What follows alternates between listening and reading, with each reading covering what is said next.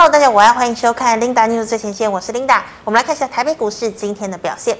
好，台北股市今天一开盘呢，就涨了四十九点零七点，整体的走势呢却是开高震荡，然后是收低哦，最高点来到一万六千两百四十九点四五点。那么中场呢涨势收敛哦，只小涨了十一点五六点，收在一万六千一百五十六点四一点。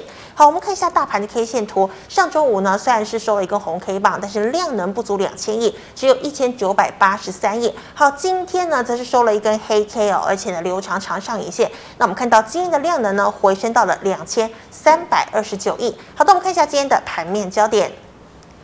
美股上周五标普呢，这个五百指数我是差点落入了熊市，所幸呢中场收平盘，但是呢周线连七黑，写下呢二十一年来最惨的一个记录。但道琼呢是更加的凄惨哦，道琼呢更写下近一个世纪以来最长周线的连跌记录。好，我们可以看到呢，上周五美股呢这个道琼呢是剧烈的震荡，但是中场呢是小涨了八点八零点。哦，那么这个纳指呢是下跌了百分之零点三零，那么这个费半呢则是下跌了百分之零点二七哦。好，美股涨跌互见，那么对照今天的台股，好，台股呢呈现了一万六千两百点上下震荡的格局。好，盘面资金呢明显消涨哦，那么半导体传出了砍单的利空。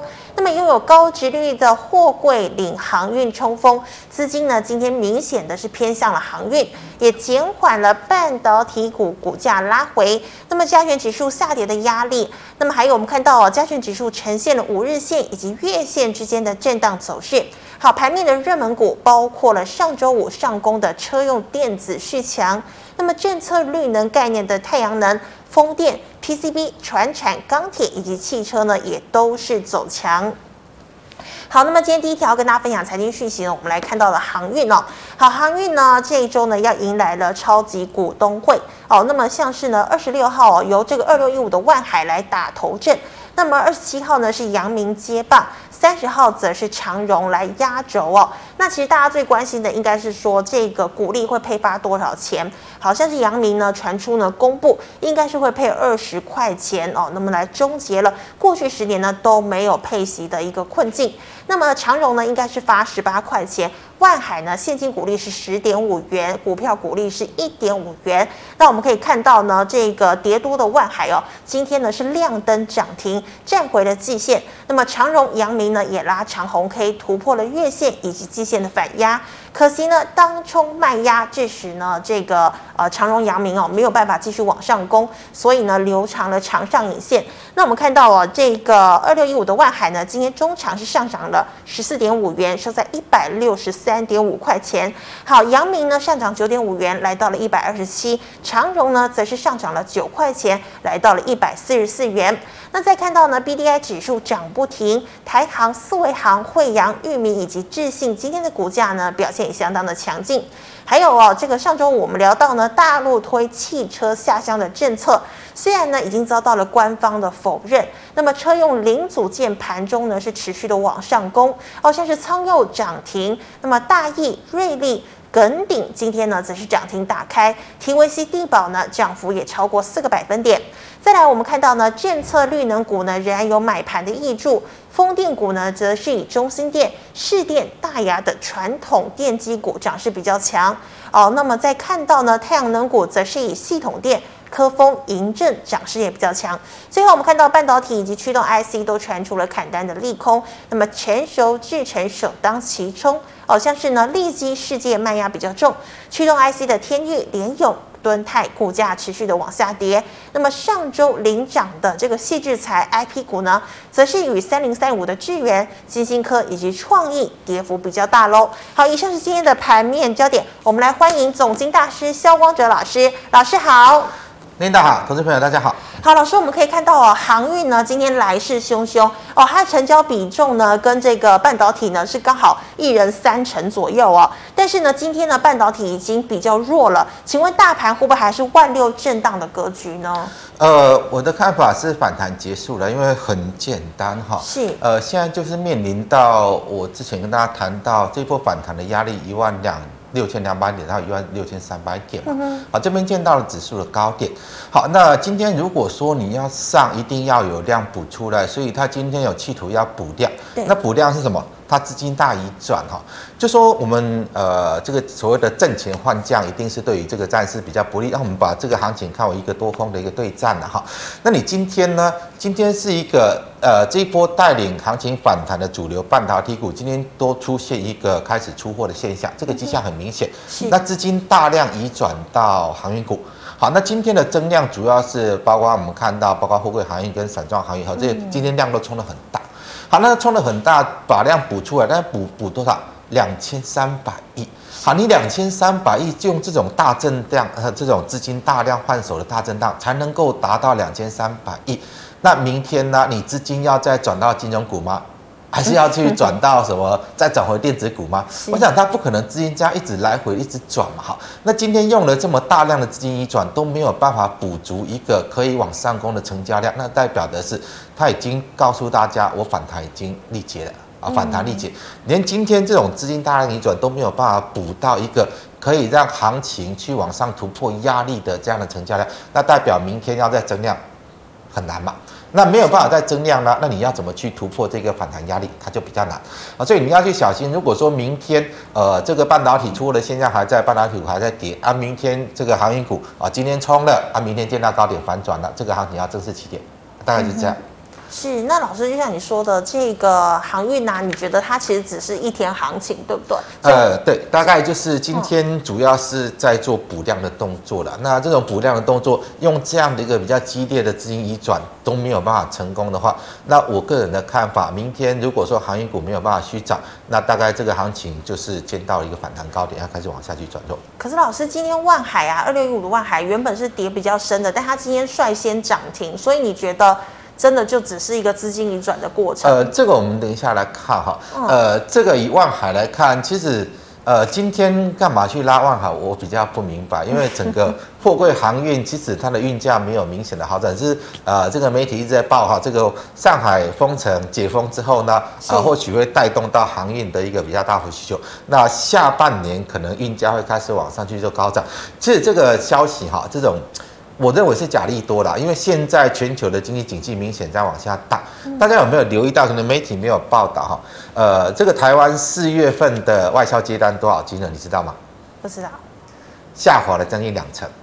就是说四月份啊，这个五三月份的呃这个所谓的外销接单是来到历史高点。那四月份呢，外销接单大幅的往下落，那，它只只剩下五百一十九亿。五百一十九万，但是那个这个所谓的四月呃三月份，它是六百三十几亿，它下滑了将近两成。好，那这个显示什么？显示整个全球景气下滑的速度很大啊，因为台湾的外销出口是销往全世界嘛。那为什么这个三月份它有五百三十几呃六百三十几亿的这个外销的接单金额？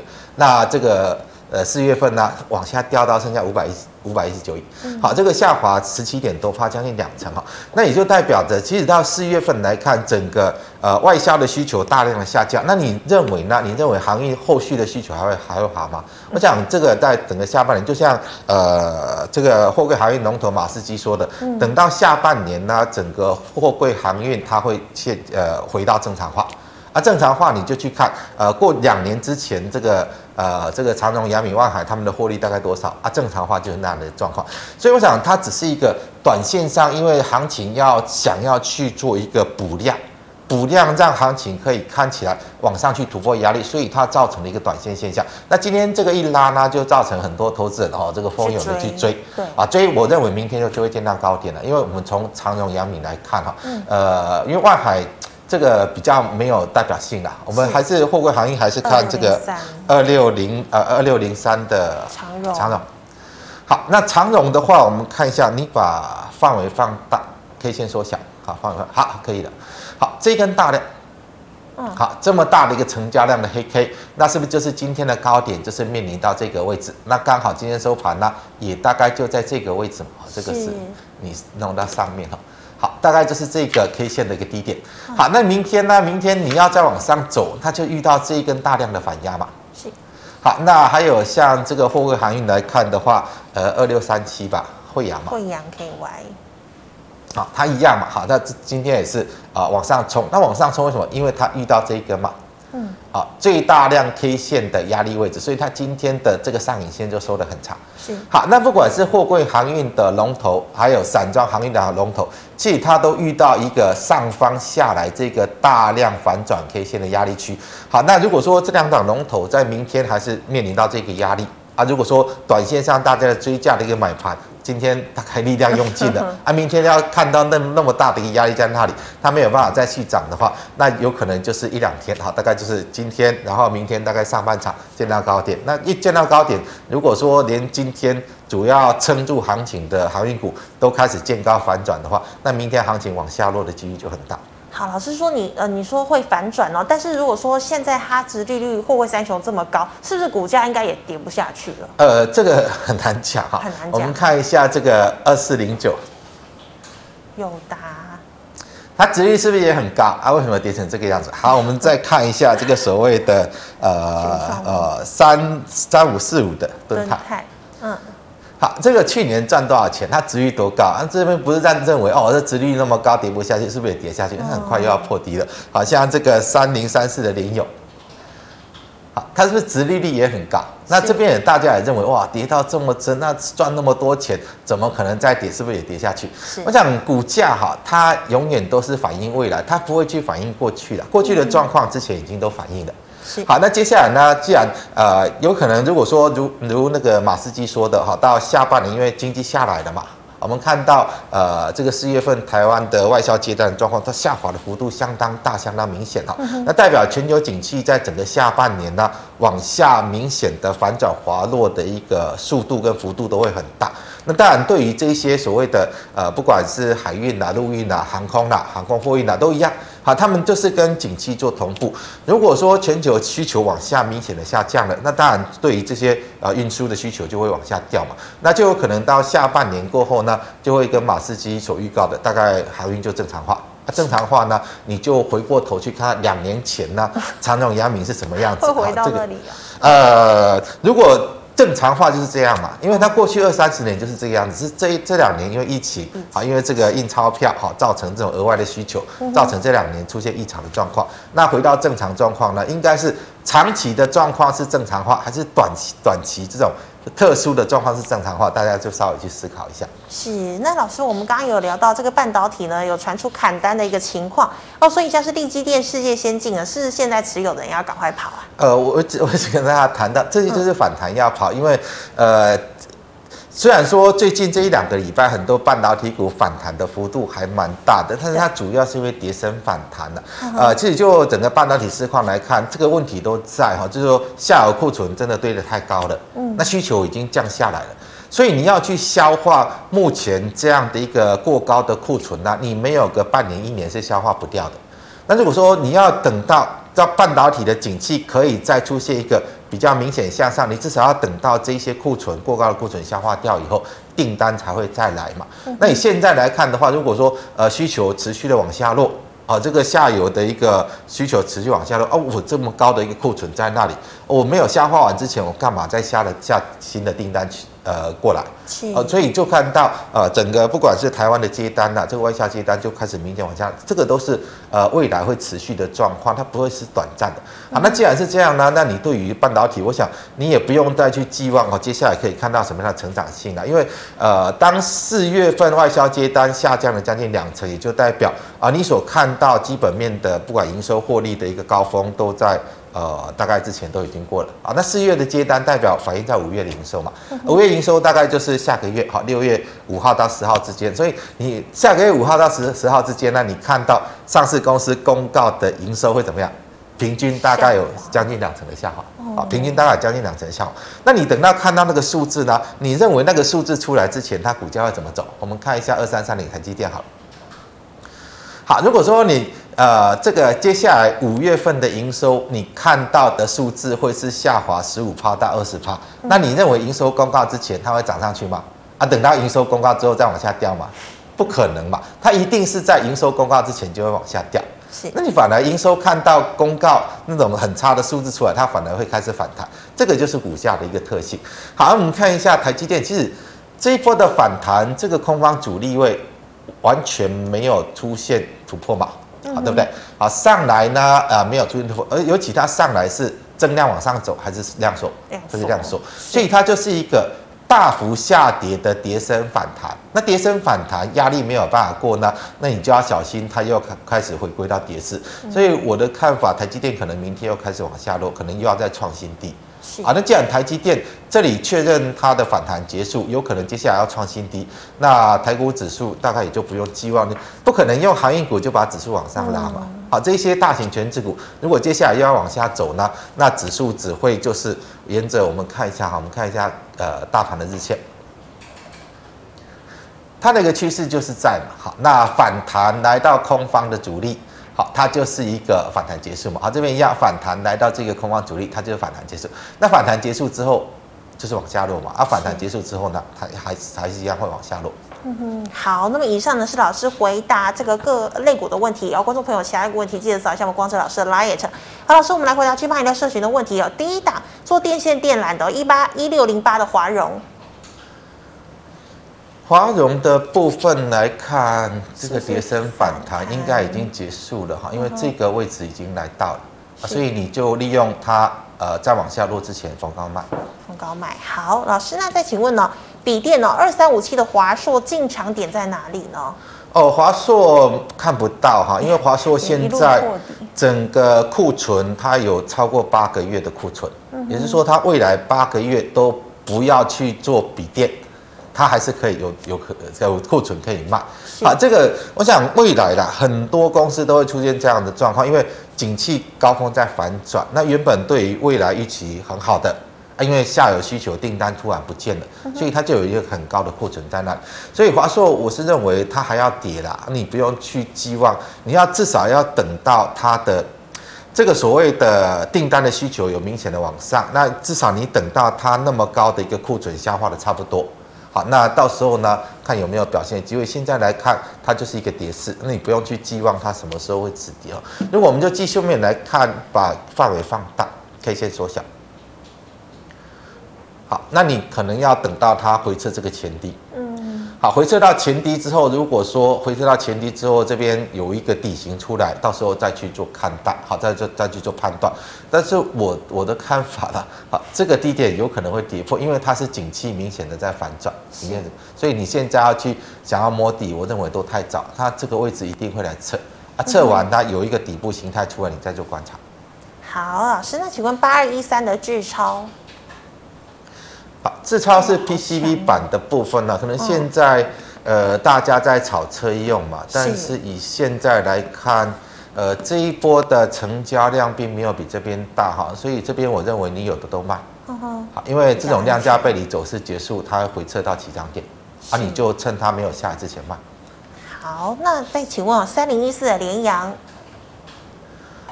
呃联阳的部分来看，这个反弹。大概也已经到顶了哈，因为它这个反弹就是到这里嘛，嗯，啊，现在弹上来你也没有看到多方量，所以你就趁它还没有反转之前卖出啊，因为既然是一个反弹来到这里过不去，它就会再往下落。是，好，那四九一五的智伸呢？呃，自身卖点到了哈，因为量价背离，好，量价背离，那其实短线创高也是一个卖点，所以你就是趁它反转之前做卖出。嗯哼，好，那请问一五八二的信景，呃，信景这个做轴承，那主要是跟面板有点挂钩了。那面板现在走就是表现不好，所以不好，嗯、好不好？尤其它量一直缩掉，那它不会走强，那不会走强，你就是有机会有反弹就卖了，因为接下来可能会再往下跌一段。嗯哼，好，那再请问啊，老师最近也是涨很凶的，一五三三的车王电。呃，车王电现在在炒那个什么不断电系的哦，这个所谓呃，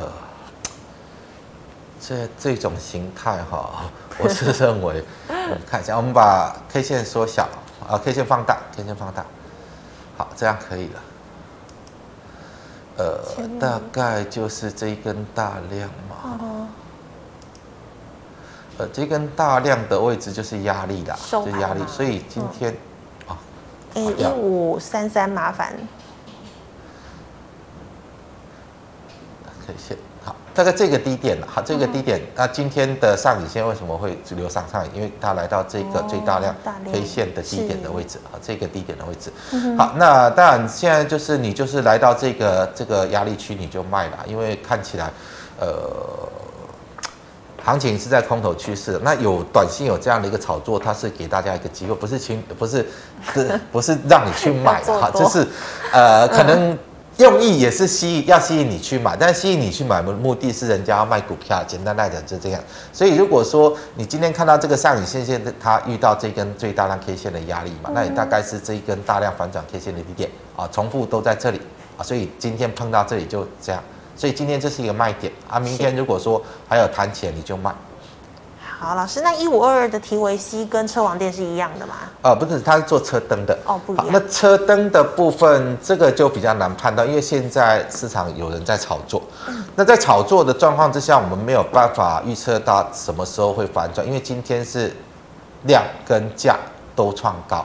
好，量价都创高，就代表的是短线上还没有看到反转迹象。嗯。还没有看到反转迹象呢，你大概就是，如果说你有的，你把今天的低点。作为一个防守点，今天低点没有破啊，短线就要看它怎么去拉啊。没有的，我是建议大家不要去买了哈，因为呃这种呃空头行情中的一个炒作，通常相伴随的就是一个极大的风险，好像这个这样炒上去，哪一天它炒完反转，有可能就回到原点嘛。那你没有办法去判断它什么时候反转，那你有的在车上的，那你就守前一天的低点。啊，万一跌破你就出来，还、啊、没有跌破你就让它去拉，看它要拉到哪里哈。因为，诶，像这种走势啊，一般来讲，啊，就算第一次反转下来，也会再拉一拉一波。拉一波量价背离创高啊，那个时候才会是真正结束。那现在呢，它这个炒作的一个现象还在，那就比较难去判断什么时候见到高点。老师，那不管是空头还是多头，都会有被炒作出来的股票。呃，多头的上涨你不能够界定为炒作，因为多头可能是大家呃真的市场大家都看好，看好就是大家一窝蜂进去买。那随着资金越来越多，越来越多人买，它可能就一直涨。那空头的上涨一定有它的目的，好，空头代表大趋势是往下的嘛，啊，那资金的这个市场资金就越来越少，所以在往上涨，它就不是所谓的市场大家看好一起进去，资金一直填进去，它通常都代表是一个短线的操操作行为。嗯。好，短线的操作行为呢，在空头市场做逆势的一个拉升，其实目的只有一个，好，就是想要呃，因为大家都在跌，好让你看到哦，现在就我这几这几张股票，我 就很猛，就在涨，那吸引你去买，那吸引你去买就只有一个目的，就是我想出货，就是我想出货，大概就这样。是好，老师，那之前也是涨势很凶的八零六九的元泰，呃，元泰已经结束了，哈，已经结束了，所以呢，这个位置这个位置会来回测。好，八零六九吗？八零六九，好像这样的一个拉升哈，它目的也是吸引投资人去买。好，这个目的拉升，如果说结束之后，这个起涨点是一定会来回撤。我们开一档很标准的哈，呃，三五三二的台盛科。哦，这个是一个很标准的，我们再把范围放大。好，好，这样可以。好像这一段。这一段它就是一个刻意制造一个创高，去吸引投资人去做买进，然后呢，出完货之后就开始出现这样的跌势。好，那现在反弹又来到这个位置，它又是一个卖点了。基基本上来讲，我们我们来看就是啊，像这边拉上去，好，这边有人追加之后，这边反转下来量都不小，好，都不小。啊，现在弹起来之后又爆出大量，它可能又是一个卖点。好，那我我想我谈这个就是说，现在元泰哈走的大概就这一段，好的，走的大概就这一段。好，那提供给大家参考。好，老师，那一样哦，今天也比较弱势的三零三五的智原。呃，资源反弹也已经结束了，好，反弹已经结束，所以反弹结束呢，你有的就趁机会卖，因为接下来再往下落，这个低点会跌破，嗯，啊，这个低点会跌破。老师，那 IP 股是会全部都变都偏弱吗？因为整个半导体景气本来就不是都多头，好，整个半导体景气是从高峰在反转，好，那你要看好他们，你要等到这一波半导体的景气修正结束。那我跟大家谈到，你要到呃现在半导体这么高的库存，那下游需求在减弱，你要把这个过高的库存去做消化完毕之后。才有可能让半导体再走出一走出一波景气的多头。嗯，好，那如果说这么高的一个库存要做消化呢，那你没有半个半年一年的时间是不太可能。所以在未来整个半导体景气修正的过程呢，这一些上游 IP 股接下来不管营收啦、获利的数字都会从高峰下滑。啊，那这个应该现在大家还看不到，但是五月份营收公告出来之后，这些数字你慢慢就会看到。所以呃，整个反景气反转初期，你先不要去预测，好，他们什么时候会落地？你到景气修正的差不多了，等你看到利空，大家都消化完之后，看有没有机会落地。但现在短线上就是一波急跌过后的反弹，那反弹大概这两天已经结束了。是，好，老师，请问六二六五的方式场。呃，这个也是一个炒作股的，主要就是半导体通路嘛。通路。那半导体通路现在的市况是会越来越差，它不会好，所以这样的一个炒作来到这个位置，这边就是比较大量的套牢区嘛。那大概这个位置就会有比较大的压力嘛。看一下啊，大概这个位置，所以明天如果有再涨哈，再涨上去，有的我是建议你就卖出，因为这边过来这边就是大量套牢区。是啊，那以这样的一个炒作量上来，这还是会有压力。嗯哼，好，那老师哦，那二三三零的台积电算讲过吗？呃，台积电要小心，明天又会开始起跌。明天起跌。对。好，老师，那再请问哦，这个 Mini LED 有三七一四的富彩投控。呃，富彩投控就是一个反弹，好，就是一个跌升反弹。嗯、那跌升反弹到这个位置就会有比较大的压力。那至于它最近量这么小，因为这边都是这么大的一个套牢量嘛。对。好，所以如果说有机会接近到这里，你就先卖出，然后采取曲线。老师，那它量那么小，其实是它之前套牢的都还没有都还没有解套，都还没有解套。好，那再请问哦，老师最近也很行的一六零五的华新。华信已经炒作结束了，也炒作结束了，所以今天的高点刚好就是来到这边头部的颈线位置嘛，好，所以今天这是一个卖点，那你要小心，如果说呃明天再转弱下来，有可能就会再跌破这个，就会再往下落。好，那像这样的一个比较连续性的炒作了，我认为接下来一段期间它会回到起涨点，好，那你就趁着它还没有第二波跌势出来之前，逢高卖。是。好，老师，那这个是新贵的四七三二的燕城。呃，燕城这个原料药的部分，我我是认为没有什么机会了，没有什么机会。没有机会的话，人家在反弹，它都不反弹，你就要小心。好，有可能啊、呃，当人家反弹就是又开始跌，它又会再跌一波。好，你就是，呃，我是建议就是卖掉了，你不用去寄望它会涨啊，没有要涨的现象。老师，新贵的股票有什么特殊之处吗？新贵的股票就是交易量很小，那交易量很小呢，它比较容易出现一个人工的走势啊，比较注意出现所谓人呃，就是人为操人为操控的一个走势了。是。好，那这个因为这边已经炒完了啊，炒完之后呢，你看都没有量，都没有量，就代表啊这边套牢的人一直想卖啊。就是没有什么机会卖，所以就是每天就是稍微有点好一点的价格就有人卖，有点稍微好一点的价格就有人卖。嗯、好，那会不会呃又出现什么利空又往下落？这个都有可能。其实这个位置是未来回撤的哦，啊，这个位置会来回撤，那你就趁着它还没有跌回这个位置之前啊，有好价格你就卖。是，好，以上是老师回答去卖一下社群的问题，有其他各个问题记得扫一下我们光子老师的 LINE。老师，我们来回答 YouTube 的问题，有第一档三三五六。奇偶的部分来看，嗯，这也是一根长红。呃，我们把范围放大，可以先缩小。好，这样可以。嗯，它大概就是一波反弹波嘛。那反弹波刚好到颈线的位置结束，弹起来。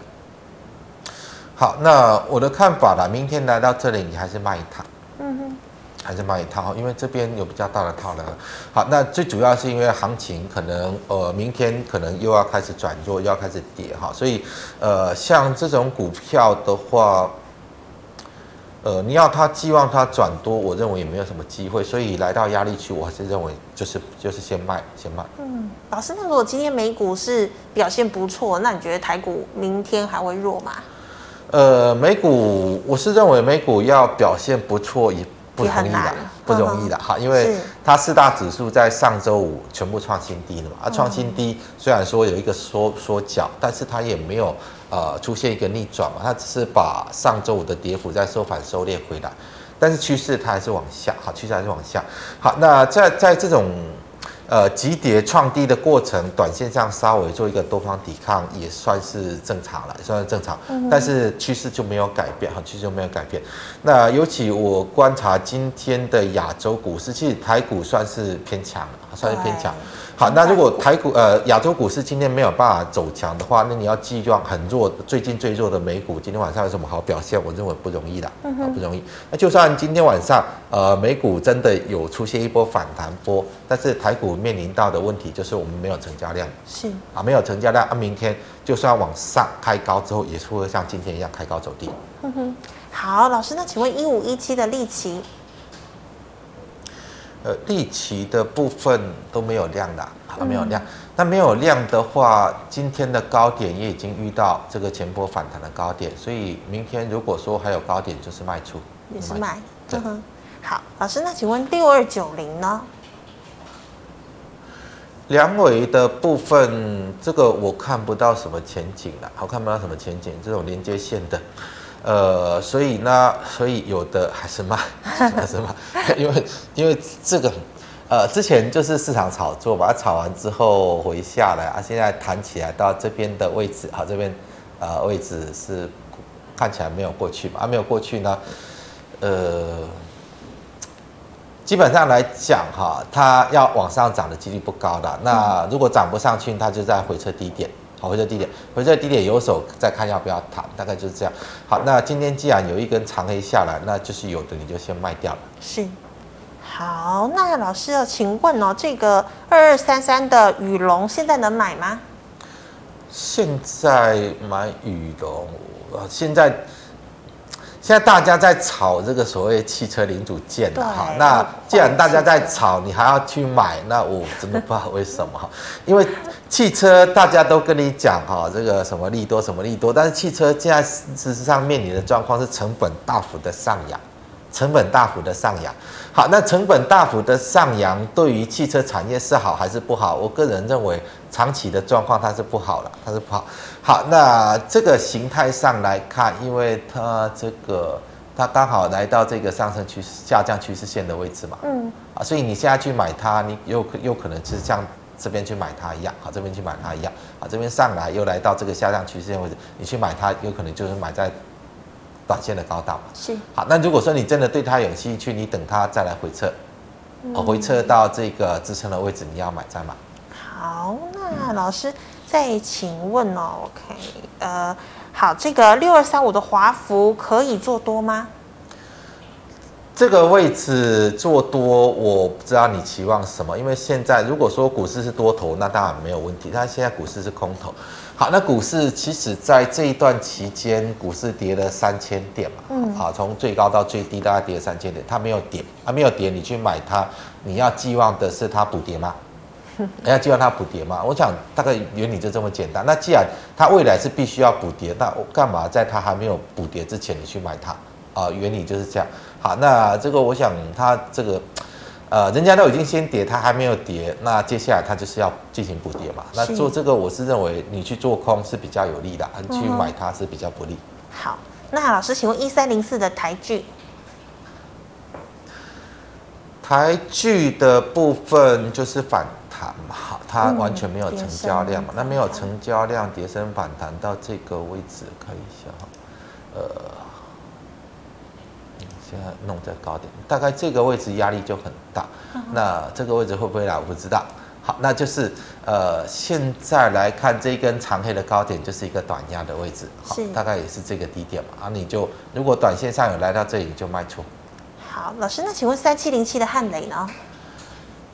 汉磊空方趋势啊，也是空方。空方趋势，然后反弹预压，反弹结束，所以接下来它要大跌。